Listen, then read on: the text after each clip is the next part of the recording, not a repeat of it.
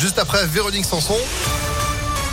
La météo et puis l'info, Sandrine Ollier, bonjour. Bonjour Phil, bonjour à tous. À la une, 50 prisons, dont la moitié avec sursis. C'est la peine prononcée ce matin par le tribunal de Lyon envers deux personnes accusées d'avoir agressé un policier à Gerland en 2020. Selon le progrès, les huit autres prévenus ont été relaxés. Le tribunal a estimé qu'il n'y avait pas de charges suffisantes pour les condamner. L'enquête avait débuté à Villeurbanne en septembre dernier. Les policiers du Rhône ont réussi à démanteler un réseau international de vente de bouteilles de protoxyde d'azote.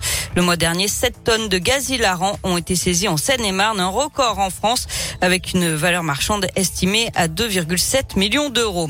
Dans la région, neuf patients transférés vers des hôpitaux d'autres régions. La semaine dernière, le plan blanc maintenu dans les hôpitaux au moins jusqu'au 10 janvier. La tension ne descend pas dans les établissements de santé.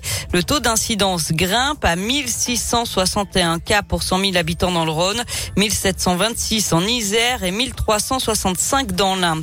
Et 460 enfants âgés de 5 à 11 ans ont eux été vaccinés hier au Palais des Sports de Gerland. C'était le premier jour pour les injections pédiatriques pas de souci particulier, à part quelques malaises dus à une peur des piqûres, selon le progrès.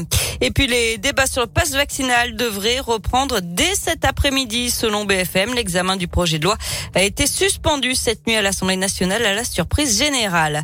Dans le reste de l'actualité, les prix à la consommation continuent d'augmenter en France, plus 2,8% sur un an au mois de décembre, selon une première estimation de l'INSEE. C'est le même taux qu'en novembre.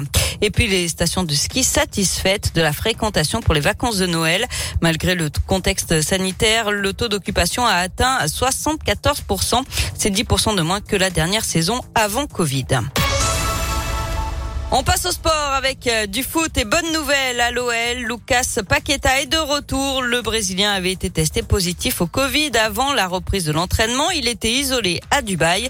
Il a finalement pu revenir à Lyon cette nuit. Il pourrait donc être apte pour le choc face au PSG dimanche soir.